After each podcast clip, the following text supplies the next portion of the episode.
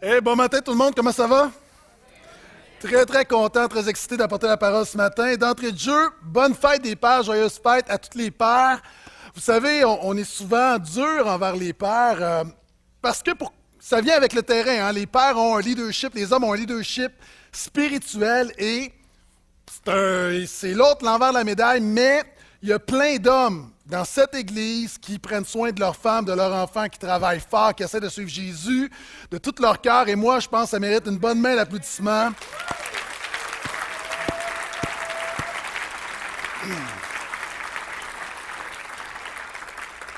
Il y a plein d'hommes, plein d'hommes, je vous vois et vous êtes une inspiration pour moi. Donc, merci d'être ce que vous êtes.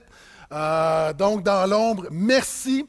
Et vous savez, euh, on parle souvent de la, réalité des hommes dans l'Église et depuis deux, trois générations, l'Église a failli dans sa mission d'atteindre les hommes. Vous savez, pendant longtemps, dans les églises, le ratio était d'environ 50-50. 50%, d'hommes, 50% de femmes. Et depuis deux, trois générations, la réalité a fait en sorte qu'aujourd'hui, dans les églises, il y a environ 60% de femmes et 40% d'hommes. On perd des hommes. Souvent, la réponse facile, c'est de dire que c'est c'est simple, les femmes sont plus spirituelles que les hommes.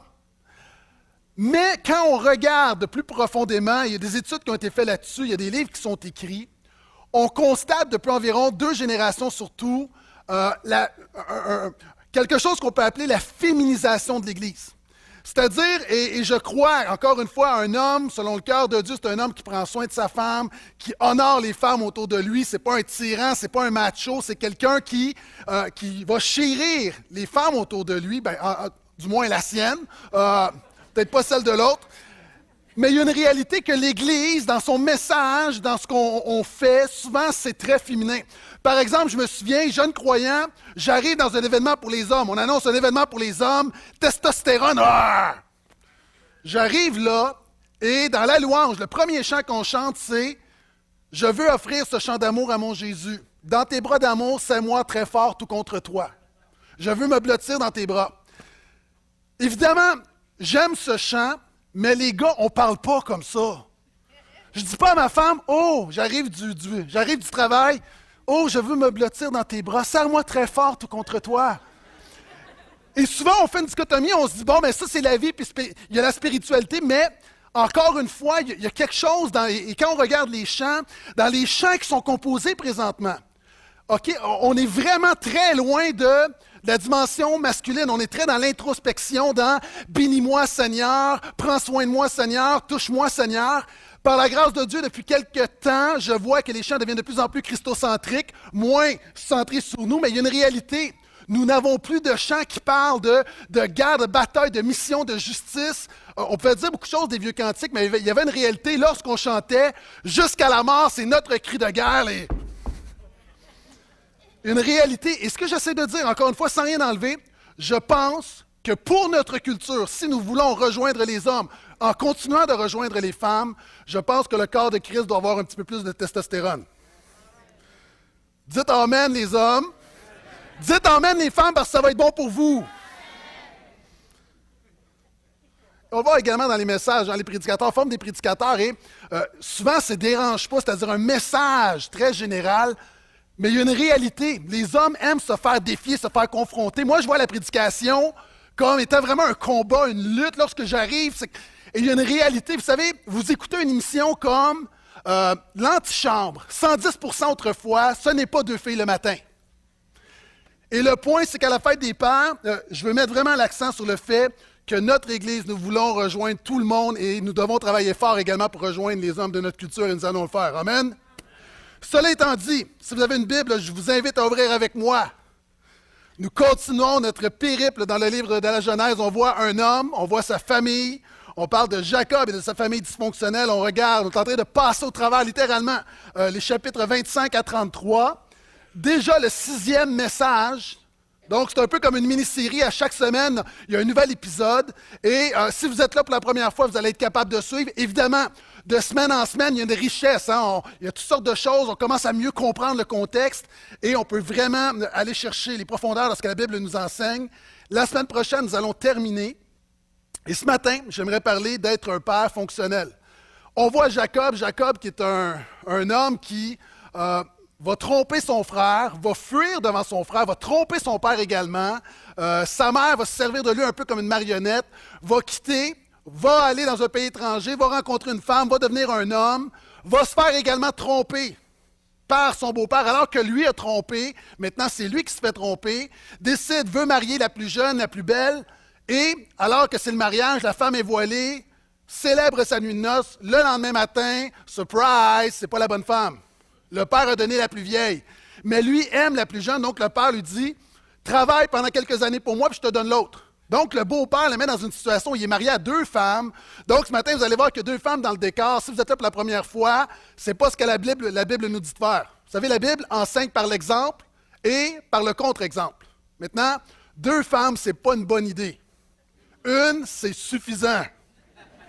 Et tous les hommes disent ouf. Pas amen, juste ouf. Verset, 31, verset 1, chapitre 31. Jacob entendit les propos des fils de Laban, son beau-père, qui disait Jacob a pris tout ce qui appartenait à notre père. C'est avec ce qui appartenait à notre père qu'il a acquis toute cette richesse. On a vu la semaine dernière que Dieu va prendre le troupeau de Laban et va le multiplier et va le transférer à Jacob. Jacob remarqua que le visage de Laban n'était plus envers lui comme d'habitude. En d'autres mots, en bon québécois, Laban a l'air bête. Alors le Seigneur dit à Jacob, retourne au pays de tes pères au lieu de tes origines, je serai avec toi. Jacob fait appeler Rachel et Léa qui étaient au champ, donc ses femmes, près de son petit bétail. Il leur dit, je remarque que le visage de votre père n'est plus envers moi comme d'habitude, mais le Dieu de mon père a été avec moi. On va arrêter ici quelques instants. Dix principes très rapides, et encore une fois, alors que les petits groupes, la série se termine bientôt la semaine prochaine, les petits groupes se terminent très bientôt. Merci à chaque personne, des centaines de personnes qui à chaque semaine se réunissent dans les petits groupes. Merci d'être là et d'approfondir ce qu'on voit le dimanche et de l'appliquer à vos vies. Euh, c'est une grande richesse pour vos vies, pour notre Église. Premier principe. Jacob parle du Dieu de son père et le premier principe, c'est un enfant a tendance à suivre le Dieu de son père.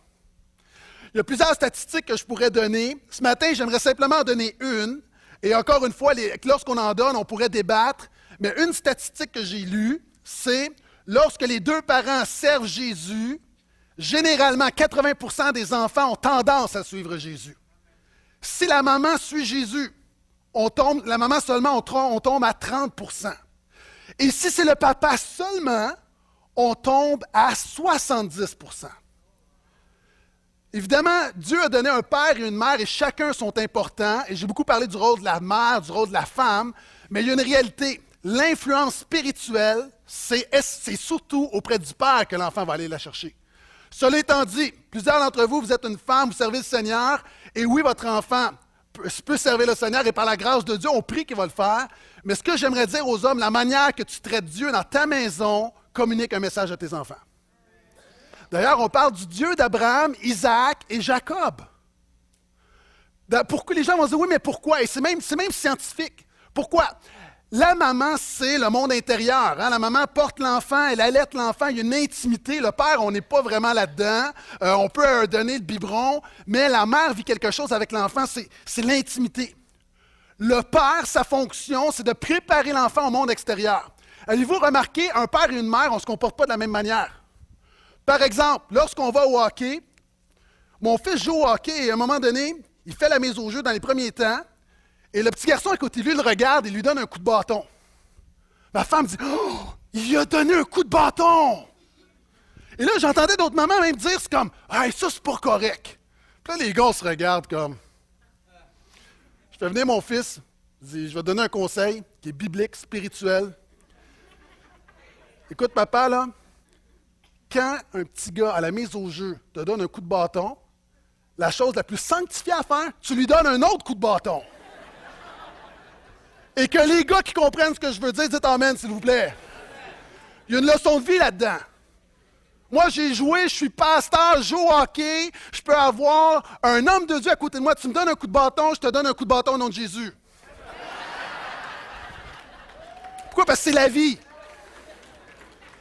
Ça ne veut pas dire qu'on doit se battre. Ça, c'est charnel et c'est mal que celui qui a des oreilles pour comprendre, entendre. OK. Il y a une réalité.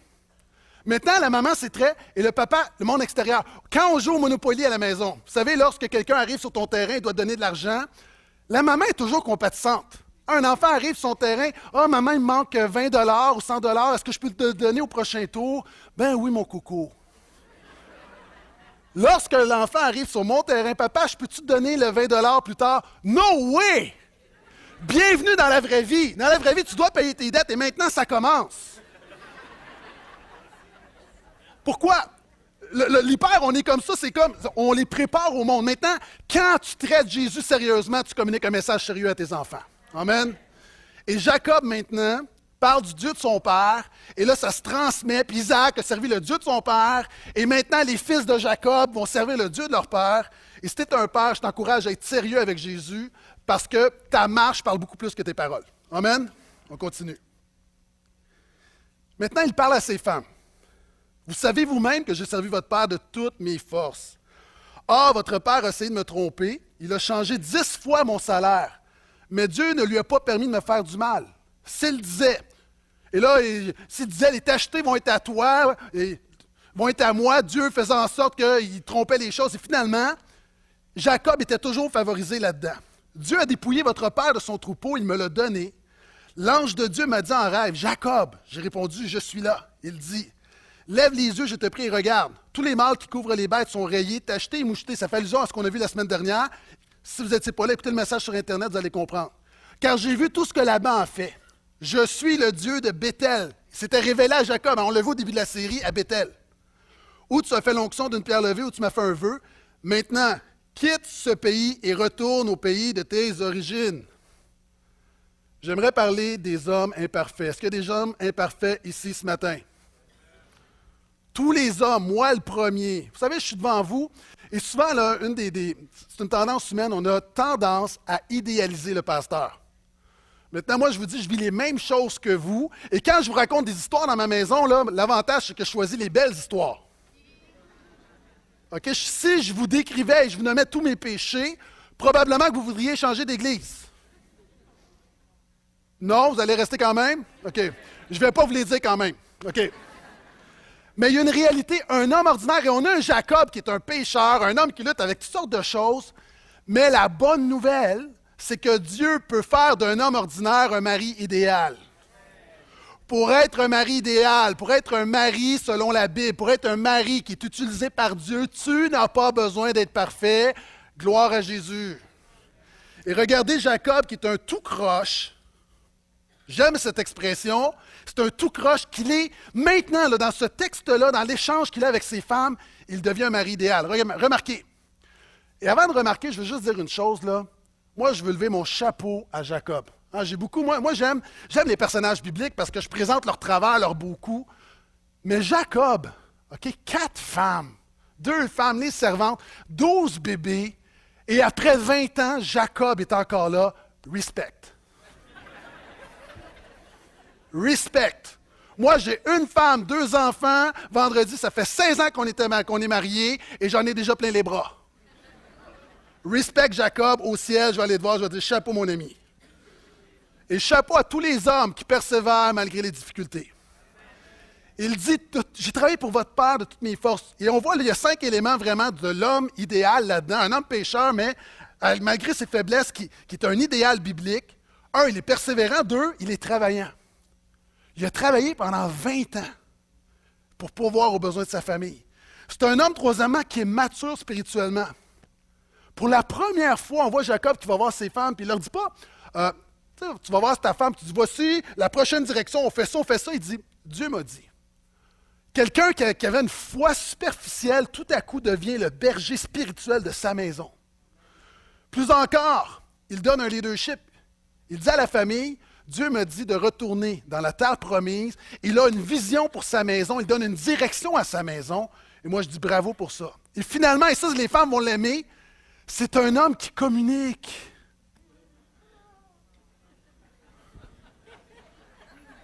Vous pouvez prendre un rendez-vous avec moi après, OK? Mais c'est vrai, les hommes, on n'est pas forts sur la communication. Ah, communiquer, c'est du trouble. Puis même quand on, s'efforce à communiquer, les femmes ne comprennent pas et on ne les comprend pas. C'est vrai, c'est pas un mythe. Souvent, ta femme te parle de ses besoins intimes, c'est comme Ah!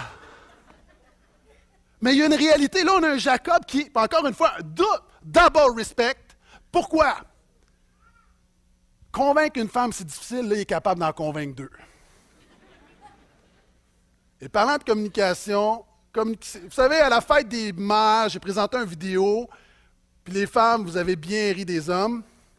Gloire à Dieu, la fête des pères est arrivée. Alléluia! Quels sont les hommes qui sentent un réveil spirituel dans leur vie? Petite vidéo, il est en anglais sous-titré sur les défis de la communication. Ça fait du bien. OK, je continue. Donc, vous avez compris, communication, un homme qui communique malgré les défis de la communication. Verset 14. Rachel et Léa lui répondirent Avons-nous encore une part, un patrimoine dans la maison de notre Père? Ne nous considère-t-il pas comme des inconnus puisqu'il nous a vendus, qu'il a mangé notre argent? Toute la richesse dont Dieu a dépouillé notre Père nous revient à nous, à nos fils. Maintenant, fais tout ce que Dieu t'a dit. Troisième principe, un homme a besoin de savoir que ses proches sont dans son équipe. Et c'est intéressant parce que Jacob présente, puis Jacob là, va arriver, puis va, va, y aller avec sagesse, va y aller avec maturité, explique la situation, communique sérieusement la situation. Je sens Dieu donne une direction à notre foyer. Et là, il parle du père des deux femmes. Et là, les femmes doivent prendre position. Est-ce qu'on prend pour le père ou est-ce que je suis mon mari? Et il vient un temps où un mari a besoin que sa femme prenne position pour lui. Et vous savez, sans vouloir faire de la psychologie à 500, il y a une réalité. si tu veux connaître de quoi un homme est fait, regarde les petits gars. Pourquoi? Parce que les garçons, on ne se censure pas. Par exemple, tu mets une butte. Les petites filles vont voir la butte, puis OK. Tu mets une butte avec une gang de petits gars, ils vont monter la butte. Et non seulement ils vont monter la butte, ils vont jouer au roi de la montagne. Pourquoi? Je le sais? Parce que je fais encore pareil. Et la réalité, les petits gars, pourquoi? Parce qu'un homme est compétitif, il y a une rivalité en dedans de nous, on a besoin de ça, ça, ça nous drive. Et souvent même, tu vas faire des équipes. Tu vas faire des équipes, tu vas faire des alliances. Et là, le point est suivant. Monter l'Everest, c'est plus difficile que monter une petite butte. Pour monter l'Everest, n'est pas n'importe qui qui peut monter l'Everest, c'est si seulement c'est une bonne équipe. Et souvent, on demande aux hommes de monter l'Everest des défis de la famille. Un homme va monter l'Everest des défis familiaux s'il sent qu'il a une équipe derrière lui. Moi, je dis souvent, lorsqu'à la maison, ça brasse, à un moment donné, je dis Hey, on est tous dans la même équipe. On est tous dans la même équipe. Et la dernière chose qu'un homme veut, c'est que sa femme score dans son but. Mhm. On a besoin d'être supporté, on a besoin et quelquefois, ça peut manquer. Pasteur Sam m'a dit une chose qui m'a toujours resté lorsque je suis arrivé ici. Pasteur Sam m'a dit qu'il est notre père spirituel, c'est bien de le mentionner à la fête des pères. Priez pour lui, hein? toujours des défis au niveau de sa santé, du progrès, mais mettez que Dieu mette sa main sur lui. Pasteur Sam m'a dit mieux vaut avoir une bonne équipe dans un mauvais bateau qu'une bonne équipe dans un bon bateau. Non, je recommence. C'est pas ça qu'il a dit. Ça n'a pas d'allure ce que me dit Pasteur Sam. Mieux vaut une bonne équipe dans un mauvais bateau qu'une mauvaise équipe dans un bon bateau. Et souvent, la vie n'est pas parfaite, mais tu peux, avec une bonne équipe, avec un homme qui sait que sa femme est derrière lui, tu peux passer au travers beaucoup de choses. Et Jacob, ici, a besoin de savoir que sa femme est derrière lui. Et regardez, verset 17. Jacob fit monter ses fils et ses femmes sur les chameaux il amena tout son troupeau et tous les biens qu'il avait acquis, le troupeau dont il avait fait, l'acquisition à Padamaram pour s'en aller chez Isaac, son père, en Canaan. Laban était allé tondre son petit bétail. Donc, ça prend du temps. Hein. Beaucoup, beaucoup de, beaucoup de brebis doit les attraper, doit les tondre. Donc, Jacob profite du moment pour fuir. Rachel vola les téraphimes de son père. Je vais revenir. Quant à Jacob, il trompa Laban araméen en s'enfuyant sans informer de son départ. Il s'enfuit avec tout ce qui lui appartenait. Il traversa le fleuve et se dirigea vers la région montagneuse de Galade. Jacob décide de fuir et le principe, mieux vaut un homme qui poursuit qu'un homme qui fuit. Jacob avait deux choix, poursuivre quelque chose ou fuir. Et alors qu'il va fuir, sa femme va voler les téraphimes. Les téraphimes, c'était une petite statuette qui représentait le dieu de la famille. Donc, c'est un idole, c'est un faux dieu. Et on croyait que ça amenait la fertilité. Et alors que Jacob part avec sa famille, Rachel va voler le Dieu protecteur de la maison. Maintenant, un homme fait toujours l'une de ces deux choses, soit que tu fuis, soit que tu poursuis. J'ai raconté, je crois, à l'automne cette histoire, permettez-moi de la raconter à nouveau parce qu'elle est vraiment pertinente, de cet homme qui, a vraiment un surplus de poids, qui, doit, qui veut perdre du poids, et finalement décide de faire affaire avec un coach pour l'aider.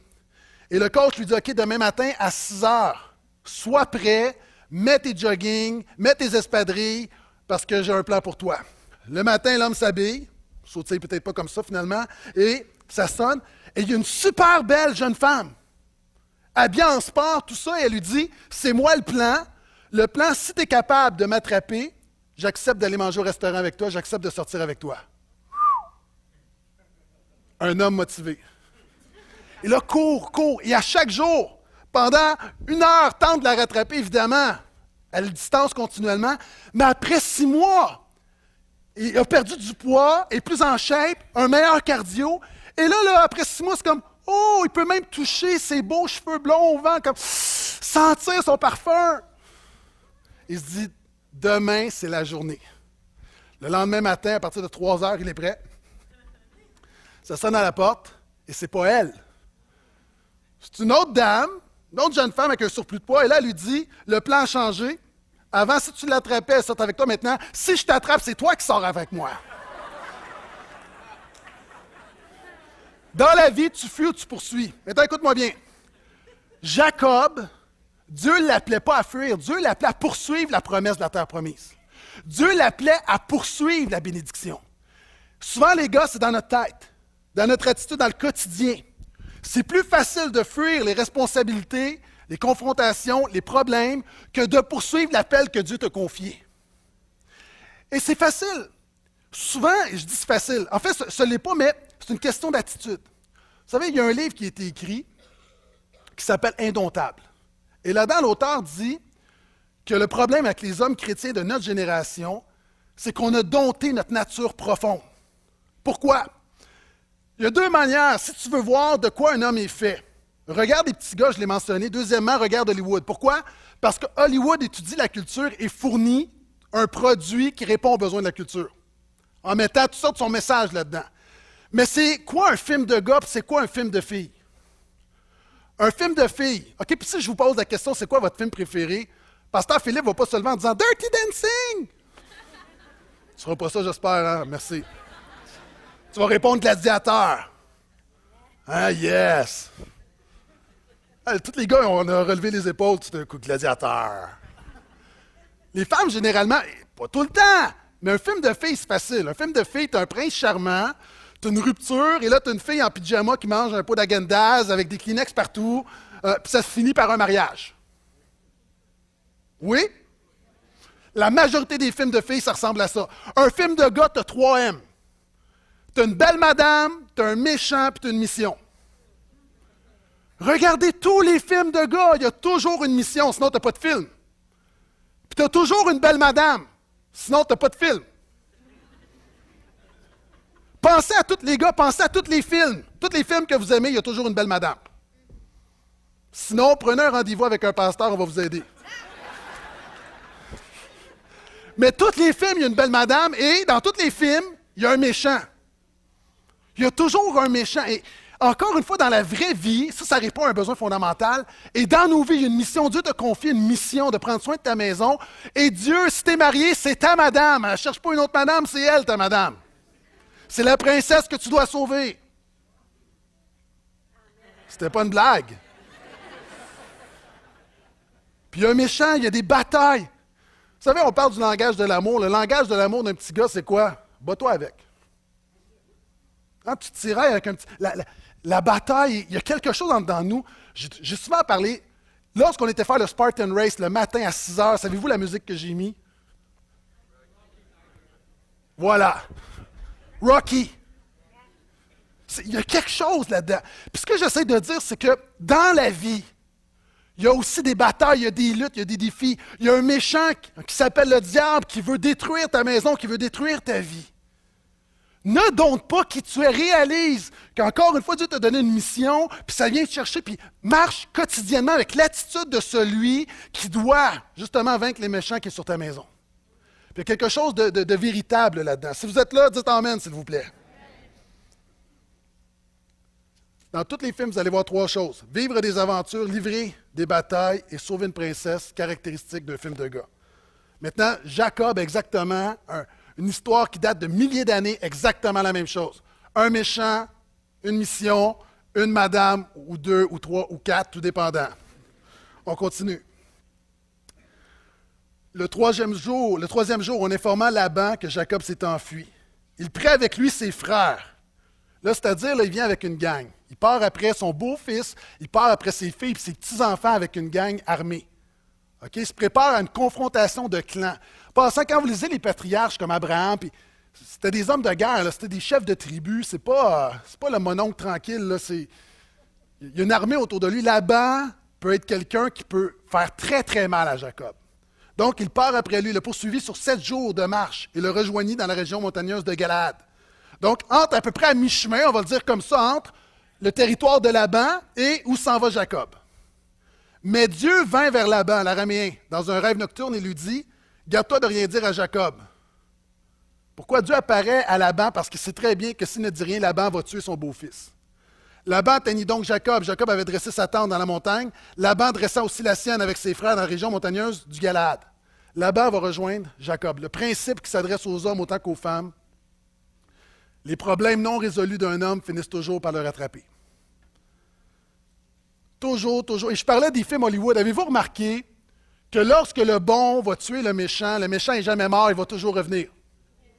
Toujours, toujours. Comme ils finissent la bataille, pa, pa, pa, pa, il est à terre. Puis là, ah, puis là, ça va voir la belle madame. C'est comme, mais non, mais non, mais non, on a vu ça 500 fois, il va revenir.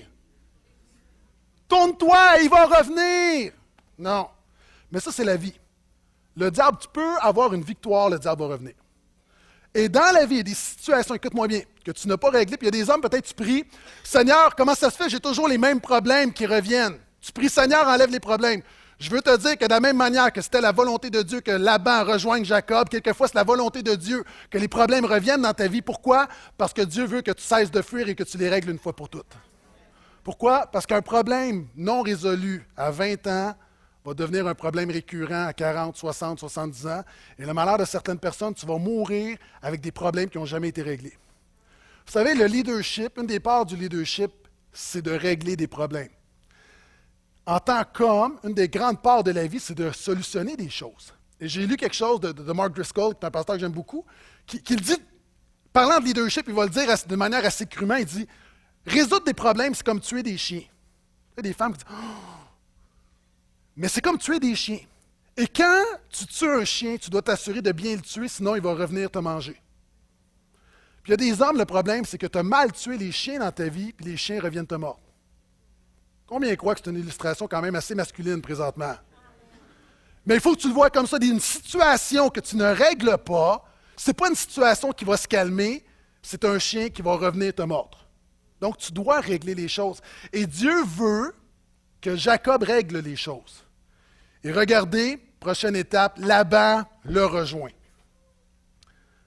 Alors Laban dit à Jacob, Qu'as-tu fait? Tu m'as trompé. Tu as emmené mes filles comme des captives de guerre. Il commence comme gna gna gna gna. Pourquoi t'es-tu enfui en cachette et m'as-tu trompé au lieu de m'en informer? Je t'aurais laissé partir dans la joie avec des chants, avec le tambourin et la. Ah oui, oui, oui. Certainement. Tu ne m'as même pas laissé embrasser mes fils et mes filles. Hein? Il est vend comme des prostituées, mais après ça, comme chantage émotif. Cette fois, tu agis stupidement. J'ai le pouvoir de vous faire du mal. Mais le Dieu de votre Père m'a dit la nuit dernière, garde-toi de rien dire à Jacob.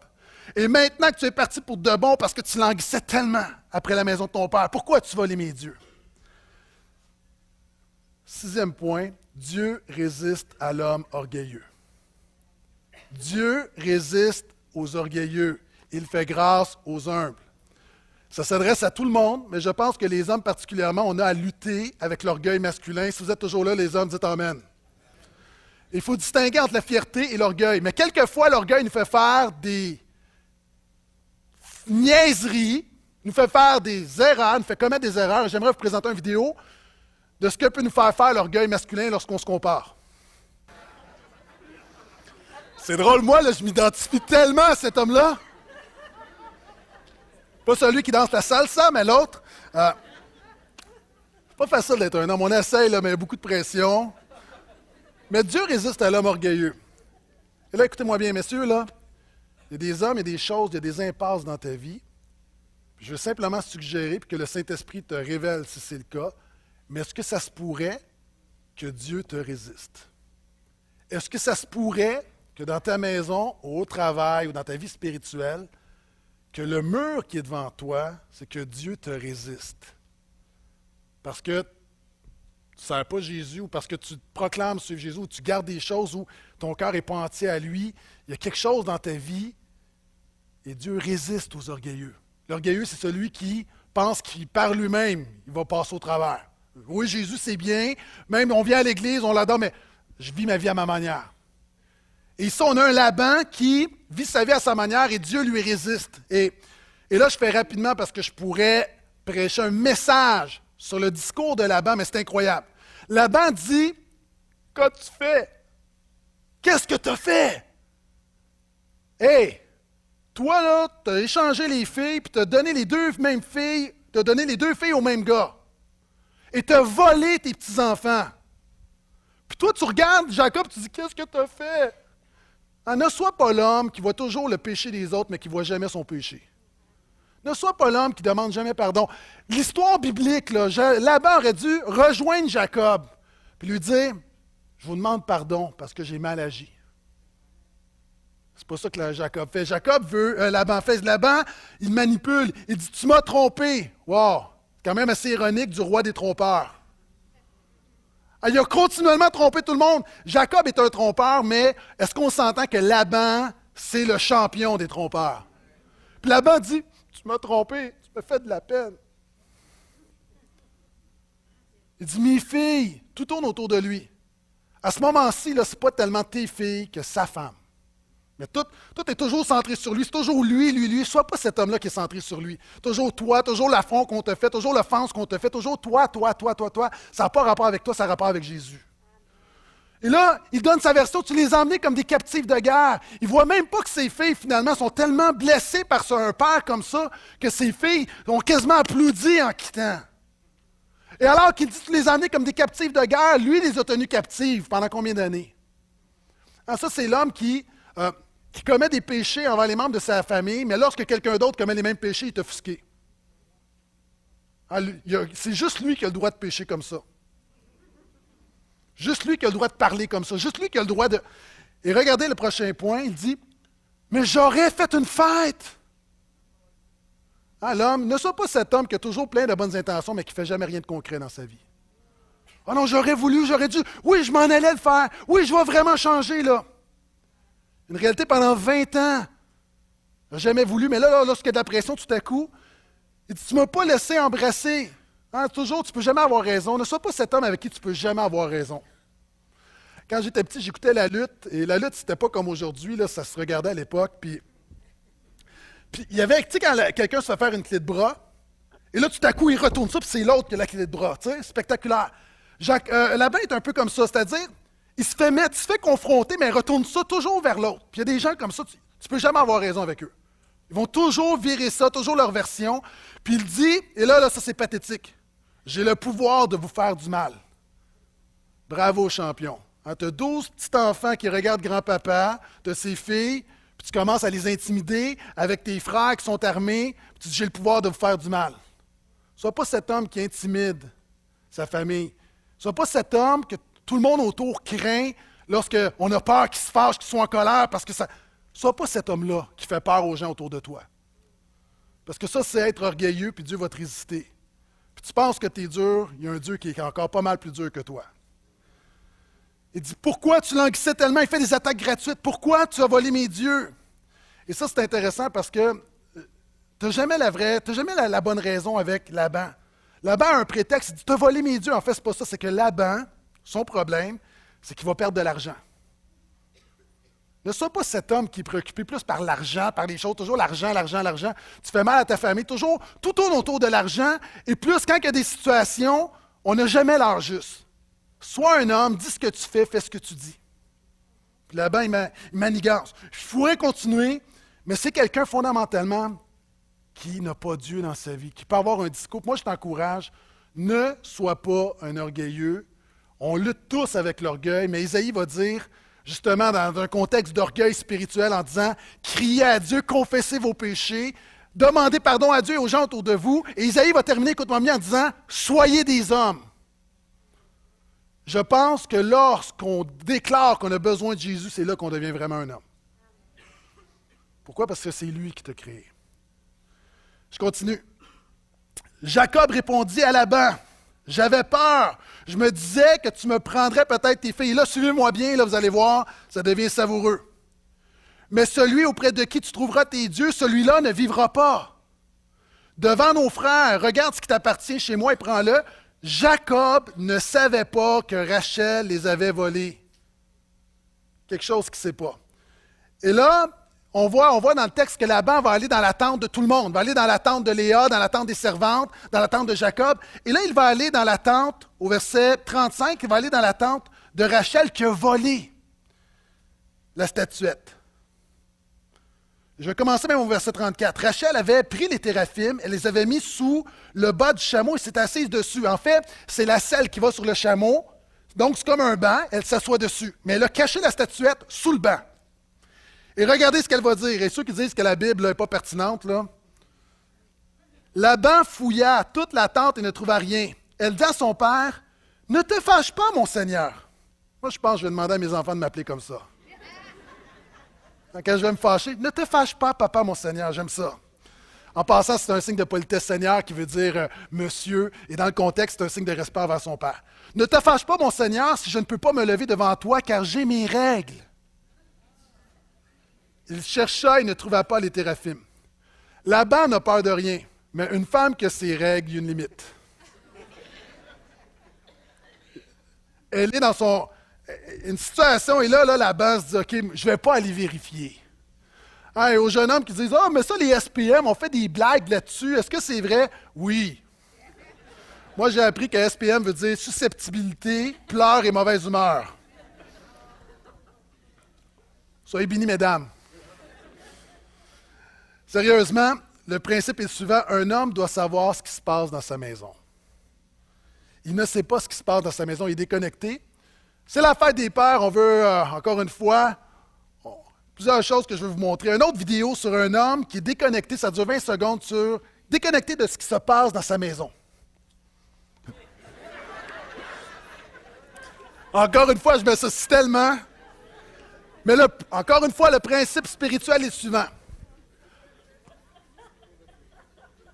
Un homme doit savoir ce qui se passe dans sa maison. Ne présume pas que ta femme va bien, ne présume pas que ta femme est heureuse, ne présume pas que tout va bien dans ta maison, ne présume pas que tes enfants sont chrétiens, ne présume pas que tes jeunes n'ont pas de relation sexuelle, ne présume pas. Tu sais, souvent on présume, on présume, on présume, on présume, on est tellement déconnecté de ce qui se passe dans notre maison. Si tu es un homme, sois au courant de ce qui se passe dans ta maison. Pourquoi? Demande. Demande. Parce qu'il y a des affaires, l'information, elle ne viendra pas directement à toi, il faut que tu demandes. Comment ça va? Est-ce que c'est correct? Est-ce qu'on est correct? OK, y a-t-il un problème? Qu'est-ce qui se passe? Informe-toi. Et on a un Jacob qui ne s'informe pas. Il prend pour acquis. Ça va bien, on sert Dieu, on va dans la terre promise, tout est bien. Alléluia. Non, non, il y a un problème, mon ami, là. Ta femme, son cœur, il y a quelque chose dans son cœur, puis son cœur n'est pas tout au Seigneur. Elle prend une, elle sert d'autres dieux. En tout cas, elle l'amène. Pourquoi elle l'amène? Et ça, ça amène un lien dans ta maison. Il y a un combat spirituel dans ta maison. Dans l'ensemble de nos maisons, il y a des combats spirituels. Connais ton combat si tu veux avoir la victoire. Tes enfants vivent des choses. Hein, tu ne peux pas attendre que ta fille. À un moment donné, il faut être attentif. Tu te rends compte, OK, ma fille est anorexique. Ça, fait trois ans que je ne l'ai pas vue. il y a des réalités, je dis sans jugement, ton, fils vit des affaires. Ton fils vit des situations. OK, une affaire de drogue, ça fait deux ans. Et souvent, les hommes, on peut être le dernier à savoir les choses, soit au courant, soit là, soit connecté. Et Jacob, ici, a besoin d'apprendre Dieu veut lui montrer d'être au courant, de savoir ce qui se passe dans sa maison. Je continue. Et là, ah, j'aime ce verset-là. Lorsque j'étudiais, j'étais tellement content. Regardez, verset 36. Et là, Laban revient, n'a rien trouvé. Et là, la Bible nous dit, Jacob se fâcha. Wow! Et là, il dit en hébreu, toi là, là. Il y a comme quelque chose comme. Et là, je ne lirai pas le texte, mais là, il va accuser Laban. Là, là, c'est assez, là.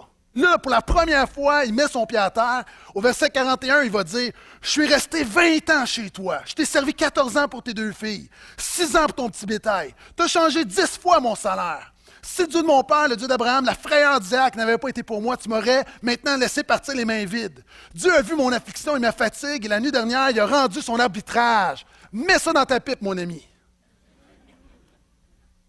Et le point est le suivant.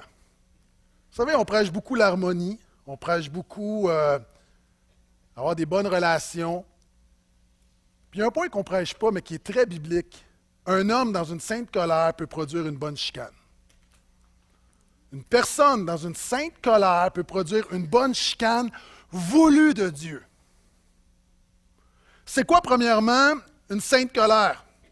La Bible dit, si vous vous mettez en colère, ne péchez point. Ça, ça veut dire que tu peux te mettre en colère sans pécher. C'est quoi se mettre en colère et ne pas pécher? C'est se mettre en colère pour des raisons légitimes. Non pas parce que tu es irritable, non pas parce que tu es susceptible, parce qu'il y a une situation qu'il y a une injustice, une situation qui n'est pas correcte, qui doit être rectifiée dans la maison. Et une sainte colère, ce n'est pas attaquer la personne, c'est attaquer la situation. Si tu te mets en colère, il y a une situation légitime, et que tu, dans, l'argument, tu fais un commentaire à ta femme sur son surplus de poids, tu pêches. Mesdames, si dans une situation avec votre mari, il y a quelque chose que votre mari, vous devez aborder avec votre mari, mais que vous dites, Oh, c'est bien, toi, tu n'es pas comme un tel. Vous péchez. Comparez pas votre mari à quiconque. Et s'il vous plaît, ne le comparez pas à moi en disant En tout cas, tu n'es pas comme Pasteur Gaétan. Il l'a dit dans son message. Pourquoi? Parce que Pasteur Gaétan présente ses bons côtés dans son message, je vous l'ai dit. OK, faites pas ça. Donc, une sainte colère, ça produit une bonne chicane. C'est quoi une bonne chicane? Savez-vous, c'est quoi une bonne chicane? Une bonne chicane, c'est pas vider ton sac de frustration et remplir son sac d'amertume. Une bonne chicane, c'est simple ça amène la résolution du problème, ça amène la réconciliation des personnes. Puis quelquefois, il faut que ça brasse un petit peu pour y arriver, pas tout le temps. Mais quelquefois dans la maison, si vous êtes parent, vous comprenez quelquefois, puis dans un couple aussi. Dans un couple, quelquefois, ça ne veut pas dire de hausser le ton, mais quelquefois, ça brasse un peu plus. Souvent, c'est charnel, mais souvent, ça peut être très spirituel, ça peut amener quelque chose de la part de Dieu dans votre maison voulu de Dieu, c'est, on s'appuie sur la parole de Dieu, et je crois qu'on peut le faire par l'Esprit de Dieu. Lisez le fruit de l'Esprit, tempérance.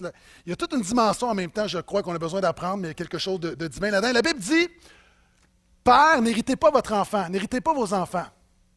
Hein, ça fait partie de ça. Quand tu reprends ton enfant, tu fais juste l'hériter, ça ne marche pas. Et la Bible dit, ne vous couchez pas sur votre colère. Moi, je ne me suis jamais couché sur ma colère. C'est pourquoi été trois, quatre jours sans dormir régulièrement. En passant, moi, le pasteur avait prêché, avait dit dans mon mariage ce, principe-là, ne jamais vous coucher sur votre colère. Personnellement, je n'ai jamais été capable. Honnêtement, là, il m'est arrivé de me coucher dans la colère. Mais je ne suis peut-être pas un exemple. Ce que j'essaie de dire, c'est que ce n'est pas toujours facile d'obéir à ce que la Bible nous demande. Je continue, j'ai presque terminé. Laban répondit à Jacob. Et là, là, il va dire, bon, ce sont mes filles. Là, il réalise a mal agi. Et au verset 52, voici ce qu'ils vont faire. Ils vont établir un tas de pierres. Ils vont ramasser des pierres. Et à l'époque, les pierres, c'est un symbole, hein, c'est un monument. Donc, on va faire un, tas de pierres comme une distance, c'est-à-dire une ligne. On fixe les limites entre Laban et Jacob. Je vous ai dit tout à l'heure qu'on était à peu près en mi-chemin, à mi-chemin entre la terre promise et Aram le territoire de Laban. Et regardez ce qu'il dit. Ce tas de pierres est témoin, cette pierre levée est témoin, que je ne passerai pas ce tas de pierres dans ta direction et que tu ne passeras pas dans ma direction pour faire du mal. Ce point-là, je prie vraiment que l'Esprit de Dieu m'aide à, à, bien le communiquer parce qu'il peut être mal compris. Il faut une saine distance avec la famille et la belle famille. Et ça, souvent, il y a plusieurs problèmes qu'on voit qui est lié au fait qu'il n'y a pas une saine distance. Maintenant, j'aimerais dire que ce n'est pas culturel ce que, je suis en train de dire. Pourquoi? Oui, les familles québécoises, généralement, on est trop distancés. Et il y a des gens, vous venez d'endroits où la famille, c'est très important et je crois qu'on a quelque chose à apprendre à ce niveau-là. Je crois néanmoins qu'il doit y avoir une certaine distance entre une maison et la maison des parents ou de la belle famille. Il ne doit pas avoir ingérence. C'est important, et même si biblique, la Bible dit l'homme quittera son père et sa mère et s'attachera à sa femme. Quand un parent reprend un enfant et que le grand-parent passe par-dessus en disant non, non, non, c'est correct, c'est mal, parce que tu sapes l'autorité du parent. Quand tu as une situation avec ton mari et qu'à chaque fois tu as une crise avec ton mari, tu racontes tout en détail à ta mère, c'est mal. Il y a un temps où on va chercher le support, où on peut confier certaines choses, mais il y a une limite. Aucun homme n'aime savoir que tout ce qui se passe dans la maison est rapporté dans la famille ou la belle famille. On peut également, quand des parents mettent de la pression sur des enfants pour avoir un enfant, c'est mal. Pourquoi? Parce que c'est les enfants qui vont élever l'enfant. De vouloir être un grand-parent, de vouloir des enfants, c'est légitime.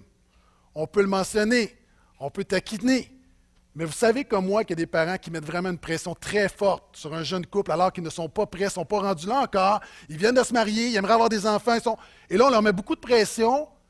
Tout le monde est heureux, mais dans le quotidien, c'est ces enfants-là qui vont vivre avec l'enfant.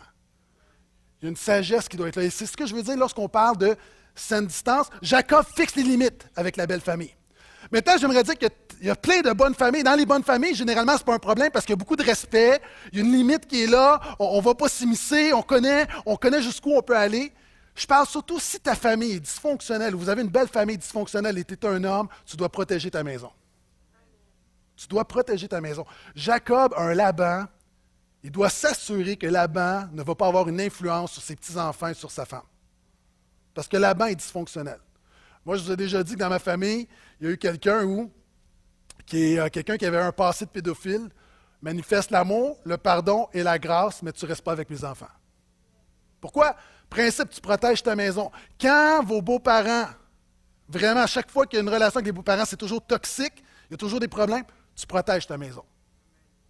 Donc ici, on a un Jacob qui comprend. Et c'est pourquoi le mot distance n'est pas simplement distance, saine.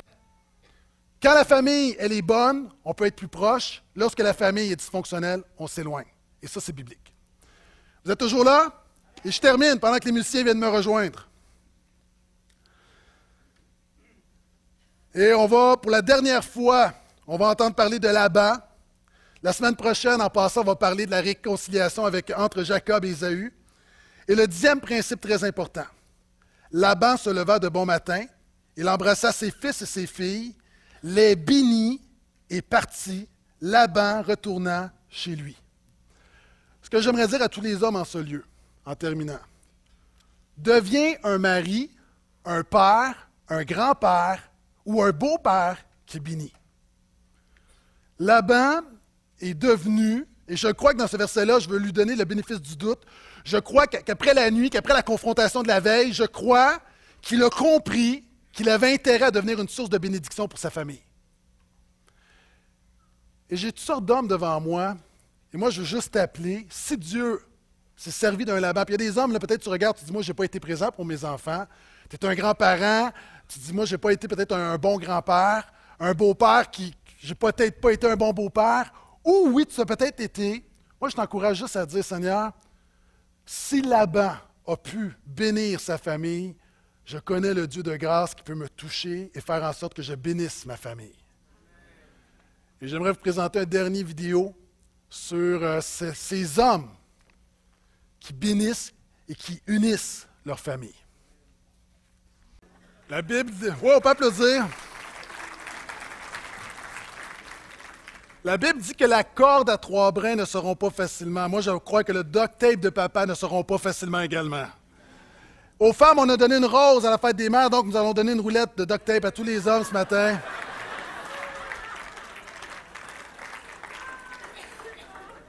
Sérieusement. Vous savez, c'est pas élégant. On regarde un duct tape, c'est simple. Mais on dit en québécois, ça fait la job. Vous comprenez ce que je veux dire? ça fait la job. On a, Pasteur Denis, après, euh, après avoir entendu parler du duct tape, m'a envoyé la photo, justement, a fait une réparation à la maison. On peut la mettre. Euh, une photo où, bon, il y avait un trou dans son mur euh, à côté de la fenêtre, puis il a mis du duct tape. Puis, encore une fois, c'est pas parfait, mais ça fait la job. Et un père, et je regarde à moi, puis je suis sûr que les hommes, vous allez vous identifier. Je me regarde, je me dis, pas parfait, mais par la grâce de Dieu, ça fait la job. Et moi, je prie que tu sois ce tape qui, unit les choses, qui unit la famille, qui unit la famille spirituellement, qui, qui unit l'Église, qui unit le royaume. Je pense que c'est lorsque des hommes se lèvent et font simplement ce que Dieu les appelle à faire. Vous savez, moi, je suis privilégié, je, suis dans la lumière à chaque semaine, je vous raconte mes histoires, puis, mais il y a plein d'hommes qu'on n'entend jamais parler, qu'on ne voit pas. Tu travailles fort, tu prends soin de ta femme, tu prends soin de tes enfants, tu essaies de communiquer Jésus. Et ça, ça mérite tout notre respect. Puis moi, je veux te bénir ce matin. Parce que ça tient les choses en place. Ce matin, j'aimerais terminer en priant pour, euh, pour les pères. Juste vous honorer. Donc, si vous êtes père, est-ce que vous pouvez vous lever? Peu importe la saison, que vous soyez rendu un beau-père, un grand-père. Est-ce qu'on peut les applaudir, s'il vous plaît?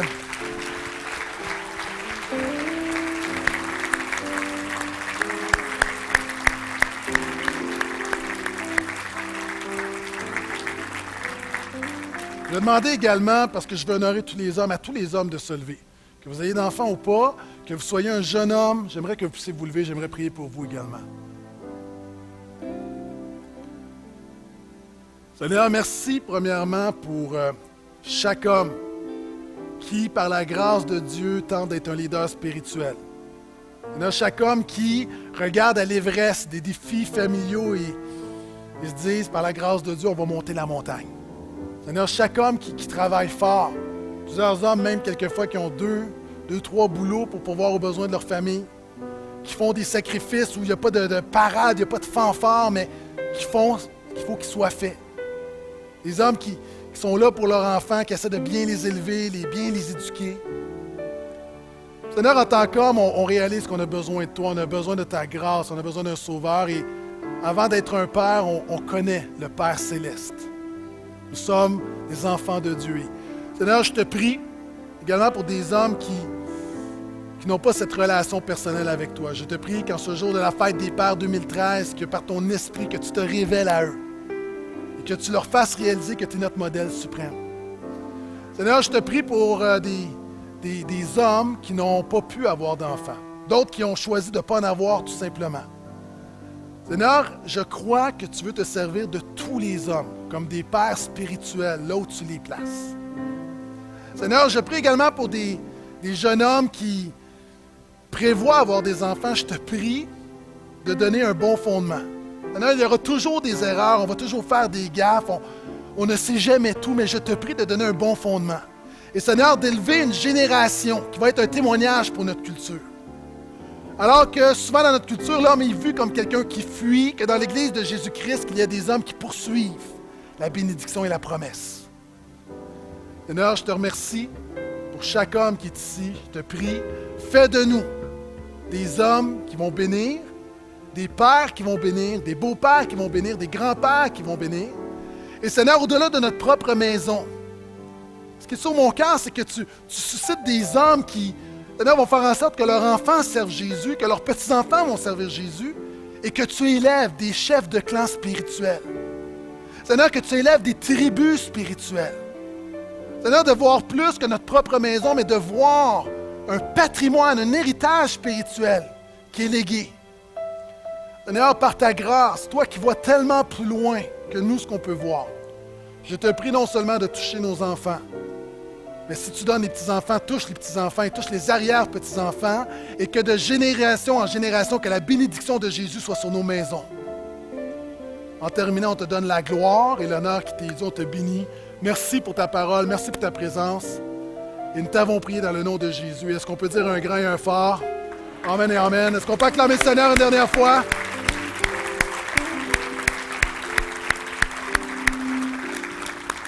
Merci d'avoir été là, tout le monde. Que le Seigneur vous bénisse. Joyeuse fête des Pères à nouveau.